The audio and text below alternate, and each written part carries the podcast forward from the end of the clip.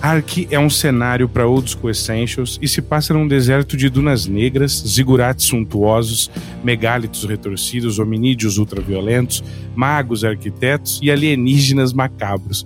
Um cenário de horror estranho, cuja paisagem é um tabuleiro de xadrez e cada movimento pode te enterrar para sempre.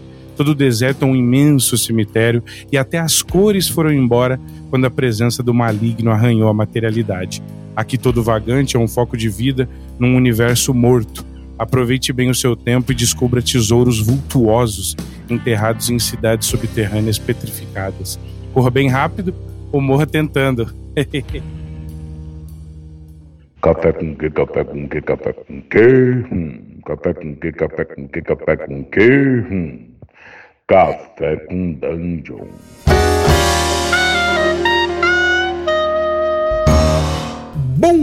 Amigos do Regra da Casa. Estamos aqui para mais um Café com Dungeon na sua manhã com muito RPG. Meu nome é Rafael Balbi e hoje eu estou aqui bebendo meu delicioso café da Ovelha Negra, tão escuro quanto as areias de Ark. E a gente, bom, se você quiser, em primeiro lugar, né, antes de tudo, se você quiser amanhecer tomando um café delicioso como o meu, cara, é café especial, café artesanal, e não é, não é caro não. Então, chega aí, ovelhanegracafés.com.br utilize o cupom Dungeon Crawl, tudo maiúsculo, você consegue um desconto. Se você quiser um desconto melhor ainda, aí é um cupom especial que eu te passo lá no Telegram. Mas para isso, você tem que se tornar um assinante do Café com Dungeon. Então chega lá em picpay.me barra café com dungeon, ajuda a gente a partir de 5 reais e você ainda, ainda recebe conteúdo extra, participa de sorteios dos nossos parceiros e participa do grupo de Telegram muito maneiro que tem muita gente boa trocando ideia de RPG. Inclusive esse nobre rapaz aí, o Samuca. Fala, Samuca, bem-vindo. salve, salve, Balbson. Putz, cara, que alegria estar tá aqui no Café com Dungeon de novo. Uma honra para mim aí o convite. Valeu, cara. Volte sempre, já, desde já, desde já já vou dizer, volte sempre, tamo junto. e, cara, é, vamos falar do Ark, cara. Esse Ark aí que, pô, é uma, é uma, é uma aventura em temporadas aí, tenho visto você mestrar nas, nas tweets da vida, no YouTube, mó galera engajando. Conta aí, qual, qual é o rolê desse Ark aí? Como é que se você fosse fazer aquele elevator pitch para dizer o que, que é o Ark pro nosso, pro nosso ouvinte, como é que você, como é que você diria que ele é? Beleza, cara. O Ark é um deserto meio metamorfo, assim, ao mesmo tempo que ele em algumas partes do dia ele é um deserto de dunas negras e um céu opaco, branco, mas à noite ele se transforma e quando as, lu as luas vêm pro, vêm pro céu, aquelas dunas que eram negras ficam prateadas e o céu agora é preto. Então, é, o Ark ele tem um pouco essa dinâmica de alterar o horizonte, é, não só o horizonte estético, mas tudo que se refere, inclusive, a camuflagem de animais e tudo mais, porque tudo no Ark, nesse deserto, é preto e branco, como toda boa ilustração old school. Toda hora se alterna, né? Então fica o, o, que é preto fica branco, o que é branco fica preto. Isso é muito Exato. interessante. Cara, me parece que isso é uma proposta estética antes mesmo de ser uma proposta de jogo. Foi isso mesmo? Você, você decidiu qual ia ser desse, desse cenário a partir de uma, de uma viagem estética, assim, falou, pô, vamos transformar isso em jogo? Ou foi o contrário? Como é que foi um jogo que você, falou, que você introduziu esse conceito? Como é que foi essa criação aí? Foi assim, Balbi, acabou partindo, na verdade, de um elemento bem, é, assim, inesperado. O Ark, ele, ele é um jogo que é, é minha autoria, mas também do Leonardo, Leonardo Moreira, que é um arquiteto, e eu, eu, eu, conversava muito com o Leonardo sobre a questão, a função arquitetônica das dungeons, e a gente questionava um pouco, eu mostrei para ele algumas mega dungeons aí conhecidas do cenário, ele, ele a gente ficou né, sambando um pouco nessa questão de como é que aquilo se daria se fosse real. E aí eu, eu pedi, dei uma, algumas ideias para ele e falei, pô, cara, como é que você desenharia um zigurate tendo essas noções arquitetônicas e tudo mais e usando aí seu estilo? E aí ele fez uma ilustração. Essa ilustração é a dungeon principal do cenário da aventura e ele, ela veio numa, de uma maneira em que, em que o contorno desse cenário era aparentemente um deserto de dunas negras. Então a, a ideia nasceu da ilustração do arquiteto, né? É, e aí quando eu fui pensar o Ark, é, eu comecei a eu comecei a reparar nos documentários de deserto que eu estava assistindo, nas pesquisas, o quanto era importante essa questão do dia e da noite, dessa variação. Se isso já é importante em qualquer outro lugar, no deserto é ainda mais, porque são extremos, né? E aí uhum. eu fiquei fiquei pensando um pouco assim, que, que nuances, não só estéticas, mas que nuances estéticas poderiam proporcionar em jogo uma mudança que fosse realmente é, é, que, que, chamasse a atenção, mas que ao mesmo tempo pudesse inovar no sentido das pessoas repensarem o dia e a noite através dessa estrutura.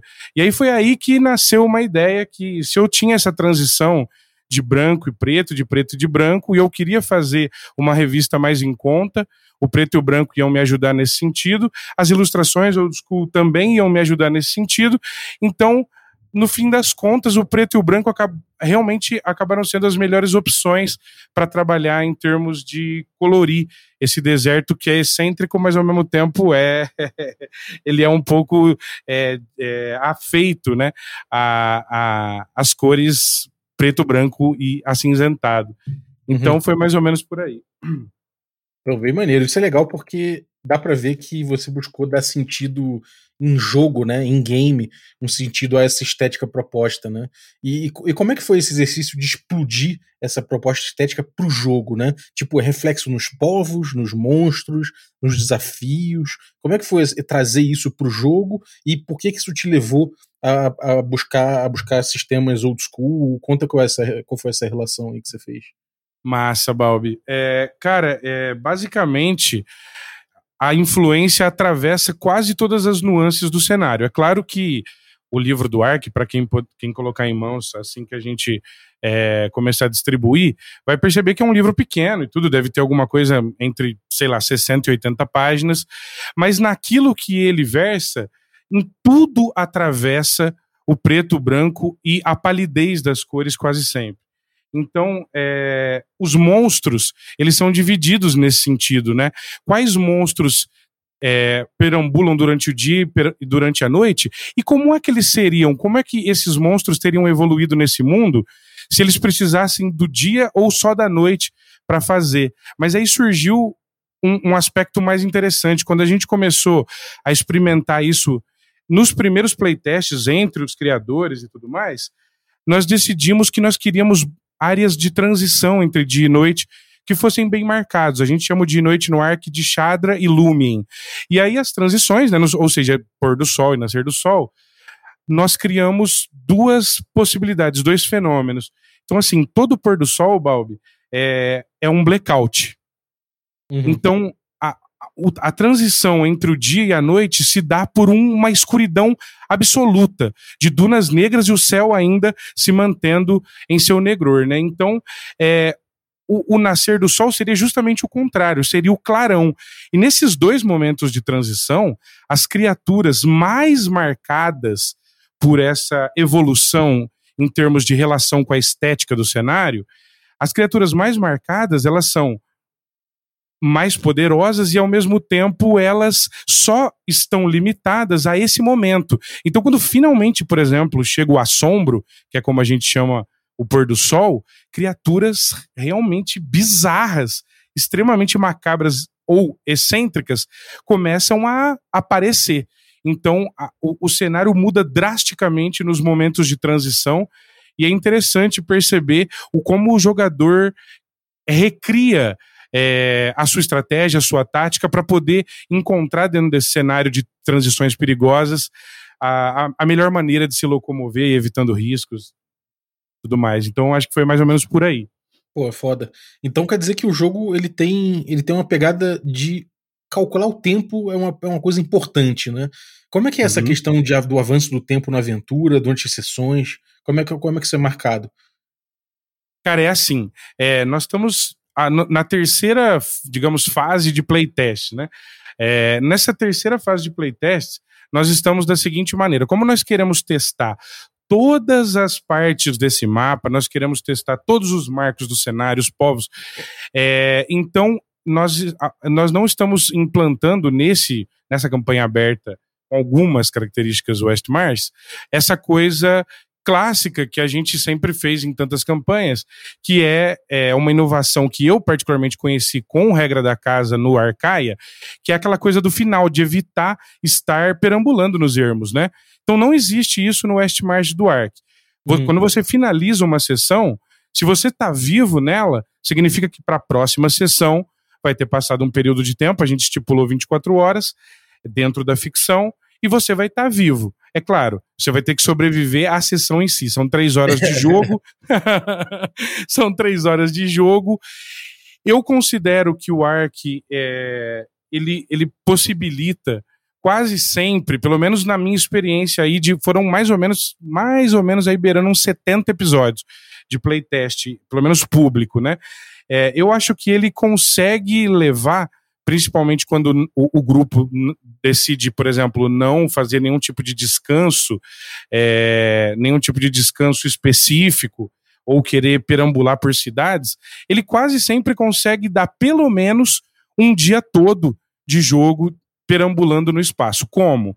Eu estipulei uma, um mapa aonde o centro digamos assim, o miolo desse mapa, aonde estão concentrados a maioria dos marcos e a dungeon, aquilo que importa mesmo é, para dentro do nosso do nosso jogo, ele está num sistema de hexcrawl, de pouquíssimos hexágonos, aquele zoom narrativo, é, e muito, muito dessa influência veio do aprendizado que nasceu através das reflexões do Café com Dungeon, do Biergotten, muitas das suas reflexões. Então, Bob, já antemão agradeço muitas, das, muitas das grandes influências aí. E aí, na parte de fora, digamos, na clara do ovo, nós temos um point crawl. Ou seja, nas partes mais externas, na grande periferia, você tem uma movimentação rápida, né?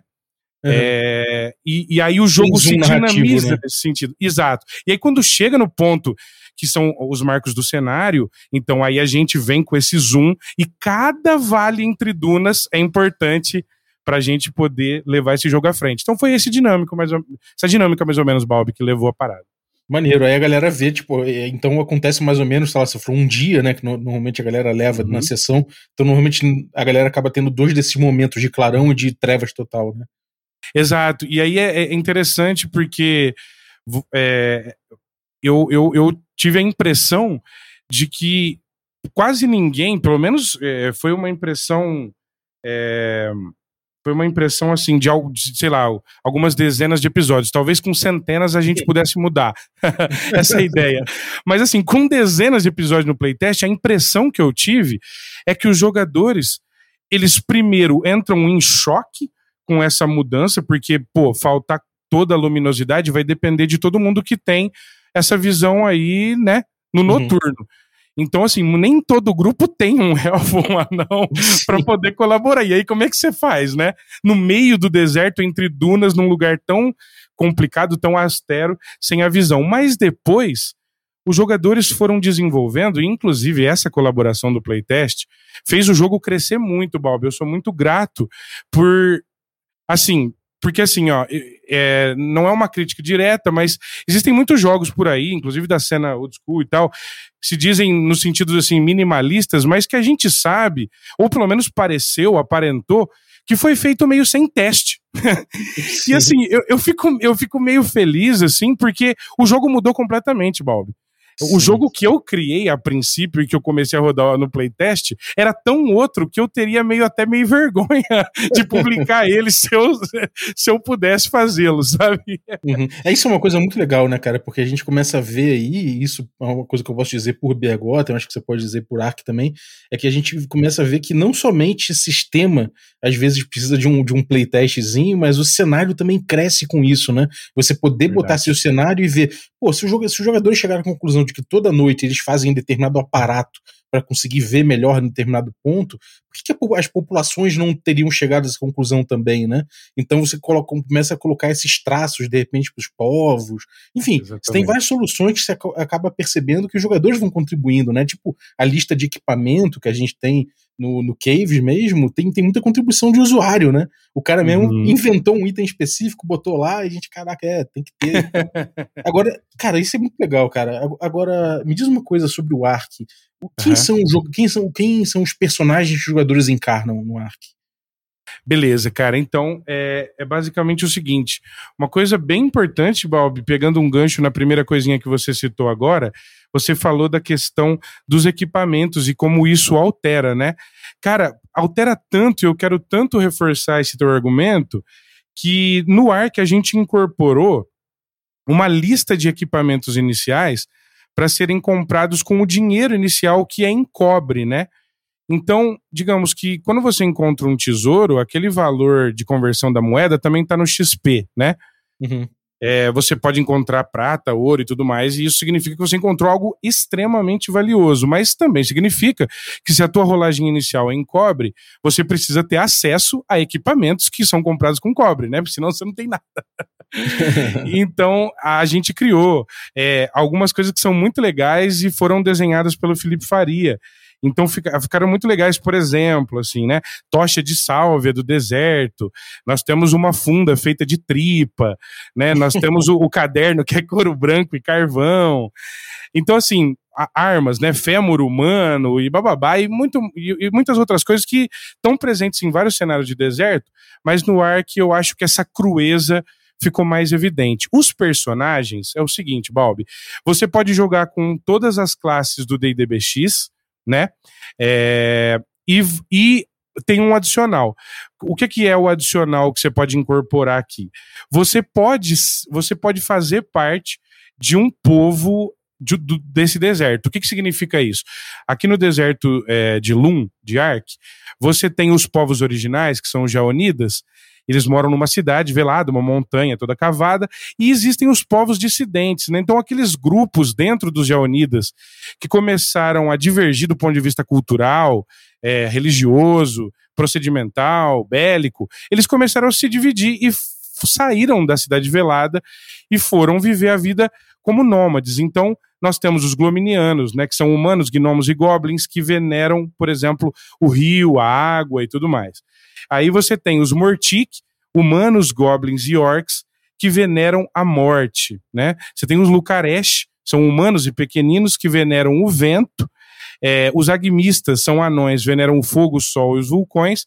E os Plomeriel, que são divididos entre o, o, o, povo que cultua a lua dos viajantes, a lua que ilumina o caminho, que é Zenitar, e também tem o povo que, que cultua Megia, que é a lua do mistério, a lua da, das trevas, a lua da noite perniciosa, né? Então você pode escolher fazer parte de, um desse povo e adquirir, obviamente, com ele, os conhecimentos e práticas que eles ocupam. Isso faz sentido também do ponto de vista daquela que a gente acabou de falar do dia e da noite. Então existem povos que preferem viajar de dia, povos que preferem viajar à noite, e cada um deles tem a sua própria versão cultural, religiosa, do que seria esses fenômenos como o assombro e o clarão, né? Então, é, eles vão ter a sua própria versão. Os jogadores podem escolher fazer parte de algum desses povos ou não, né?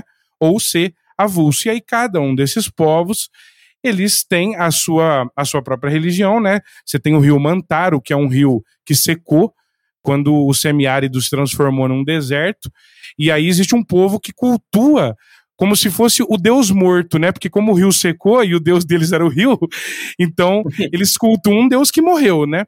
É, é, o, é o pessoal aí do, do culto de Mantaro. Aí tem Megia, que eu te falei que é a lua de trevas, Zenitar, é a lua iluminada, né?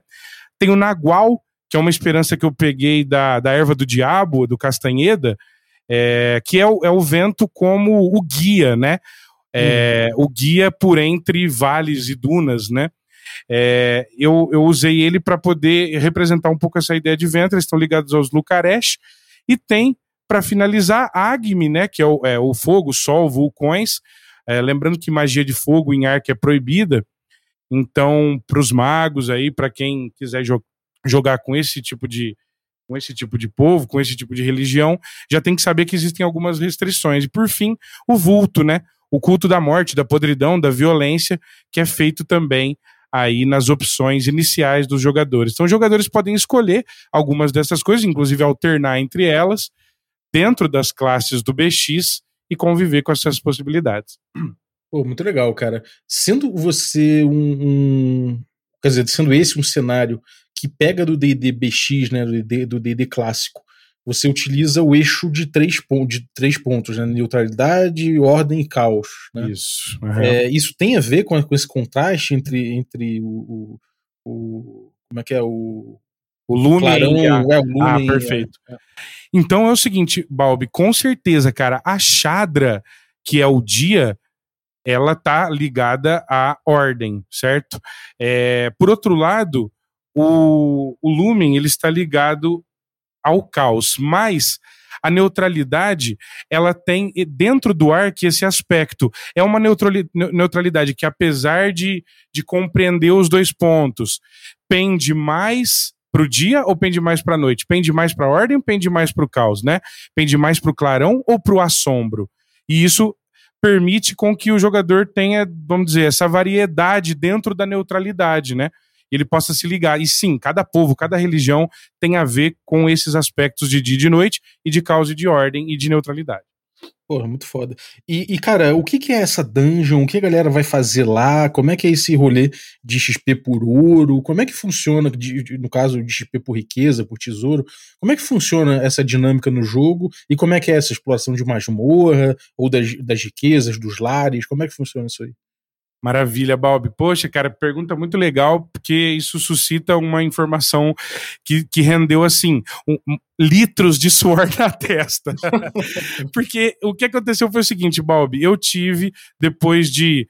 É eu sou bom, para quem não sabe, eu sou professor e tal, vivo em contato aí na escola, e eu fiquei com vários professores de geografia perambulando e perguntando sobre um mistério para mim que é a questão da areia movediça. Quem nunca pensou na areia movediça como um elemento possível num deserto, né? Ainda mais num deserto de fantasia. E quão triste eu fiquei, Balbi, quando eu descobri que a areia movediça, de maneira meio geral, é lenda. É Ela mesmo? simplesmente não existe. Os bancos de areias, eles se sobrepõem e eles são densos, né? A, a, o tipo de, de material que é a areia, ou seja, esses dejetos variados em forma de pó acumulados num deserto, eles são densos, né? Então, o que que provoca, por exemplo, quedas possíveis e coisas desse tipo? É qualquer coisa que haja embaixo, que qualquer coisa que exista embaixo da camada de areia. Então, por uhum. exemplo, é, o que, que, qual foi a minha ideia? Eu sei que no mundo real, por exemplo, algumas árvores foram fossilizadas, o miolo foi carcomido, mas alguma química na casca fez com que criasse é, uma uma película dura, e aí com o tempo, aquela, o que era uma árvore virou um duto, sabe? Então, tipo, se você passar em cima, você cai mesmo lá dentro. E isso, tipo, eu descobri meio que na loucura, tal, fazendo pesquisas sobre areia movediça. E aí, o que, que eu pensei? Eu falei, poxa vida, gente, eu preciso de alguma coisa embaixo do meu cenário, porque eu quero que tenha areia movediça.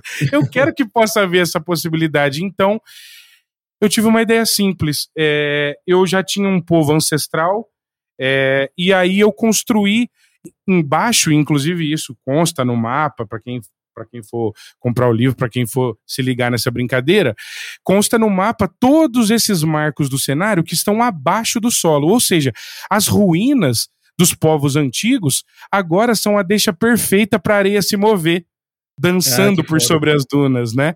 Então, o que, que seria a dungeon? A dungeon seria nada mais do que um complexo, uma cidade, é uma cidade em ruínas abaixo das areias, e isso seria, vamos dizer, a clara do ovo. O que, que seria a gema? Um zigurate, essa que sim, esse sim que fica por cima do solo. E esse zigurate, o que ele é? Basicamente, uma, uma força, digamos, é, eu vou chamar aqui de alienígena, mas uma força para além do que, do que, do que a gente conhece, né?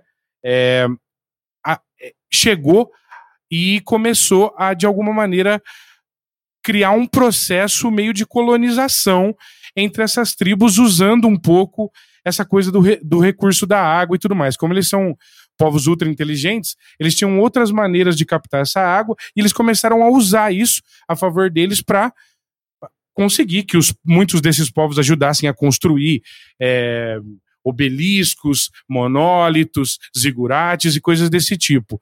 E aí eles foram ocupando algumas algumas áreas dessas cidades subterrâneas, né? Eles foram ocupando algumas dessas dessas ruínas é, por baixo da areia. E aí, em algum momento né, da, da história do cenário, eles decidiram construir o seu próprio palácio. E esse palácio seria, digamos assim, a parte, a, a, a, a parte mais importante desse complexo de ruínas que vai desembocar nesse zigurate. Então, a dungeon em si são térreo mais três andares. O térreo foi construído, é, e, e, aliás, o térreo e o underground. Né? O underground foi pelo Antônio Vieira, o térreo foi o Elvis Noise, o primeiro andar Olha. foi o Kiral Alquimista. Olha, rapaz. E o último andar foi o Miguel Rodrigues do Morte Lenta, amigaço, beijão pro Miguel, saudade dele. Belazinho. E foi belíssima, cara, ficou muito legal. E aí quando reuniu esses quatro ambientes, eu já tinha uma coisa assim mais ou menos bem estruturada, a gema do ovo estava pronta e a gente fechou o pacote. Então assim, toda essa parte de povos, religiões, as dungeons do cenário, a parte mais mecânica envolvendo exploração, a navegação em dunas e, e, e coisas desse tipo, elas estão praticamente prontas. Estamos aguardando algumas últimas ilustrações, finalizando a parte de diagramação e já já, Balbson, é pau na máquina.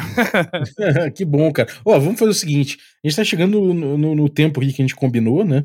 Uhum. Então eu vou, cara, já te convido para fazer um, um, segundo episódio sobre Ark. A gente fala, pode falar das criaturas, pode falar do. Pode falar também de da, das influências estéticas que você teve para fazer isso, que eu sei que são interessantes, e falar também de até do, do, desse processo, até chegar num, num processo editorial, que, que, vai ser muito interessante trocar uma ideia. Então, desde já convido para voltar para falar logo sobre essa segunda parte do Arc Topas. Pô, tô dentraço, Bob. Obrigado por essa oportunidade de novo, cara. Uma honra para mim. Porra, maneiro, cara. Então, bom, só primeiro primeiro, primeira parte agora, segunda parte a gente faz logo mais. Conta aí pra galera, cara, o que você tem aprontado na internet, fala do arte, fala como é quem quer jogar contigo, conta aí pra gente. Beleza, eu vou passar aqui para o Balbi depois os linkzinhos para vocês poderem acessar, gente, obviamente gratuitamente, ao playtest do Ark para você poder experimentar, ver o que você acha, dar a sua opinião, nos ajudar a construir essa brincadeira. A segunda coisa bem importante é o seguinte: o verão da lata chegou, moçada. Nós abrimos yes. a lata. Chega, nós escancaramos essa lata e ela tá cheia de jogos incríveis de RPG. Se você quiser experimentar Caves and Hexes, ou Troika, Ultraviolet Grasslands, se você quiser saber o que é Silent Titans, e vários jogos brasileiros da cena que são incríveis, muitos deles que passaram aqui no café também, como Beach Boys, é, vai ter também Capanga Cyberpunk, tudo isso é o Verão da Lata, é um evento de verão da Brainstorm RPG, com um montão de mestre, Balbi tá lá também, Cello, Kobe, Ju da Torre do Dragão, Fer e Dani do Critical Skills e mais um montão de gente. Esse Verão da Lata, basicamente é um festival de verão de RPG gratuito. Você pode se inscrever no link que eu vou deixar aqui pro Bob no descritivo e chega lá com a gente jogar, porque é isso aí. Bob, felizão, muito feliz mesmo, cara, de você ter topado participar dessa lata maluca que é o verão. com um nome desse, cara, porra. Falei, não quero ficar de fora não, bicho. Demorou. Cara, brigadaço, Samuca. É... Bom, acompanha aí os links todos, tem um podcast dele aí, o Brainstormcast, excelente. Tem aí todo esse material que vai deixar linkado para você jogar o Ark com a galera, tem o Verão da Lata, não se esqueçam de acessar os links. Então, é isso. Muito obrigado, Samuca. A gente, a gente marca já já aí o próximo, o próximo episódio aí falando de Ark. E obrigado você que ficou ouvindo a gente até agora. Valeu, Zaço aí, pela tua, pela tua presença, pela tua, pela tua audiência. E obrigado você também que apoia o Café com Dungeon, nosso assinante Café Expresso, Café com Creme e Café Gourmet. Infelizmente, o PicPay tá de novo me trollando, tá carregando infinitamente aqui, não consigo ver os nomes de vocês, mas vocês sabem quem vocês são. Muito obrigado, inclusive Samuca. Obrigado pelo apoio. Valeu, galera. Um abraço e até a próxima. Uhul! Thank you.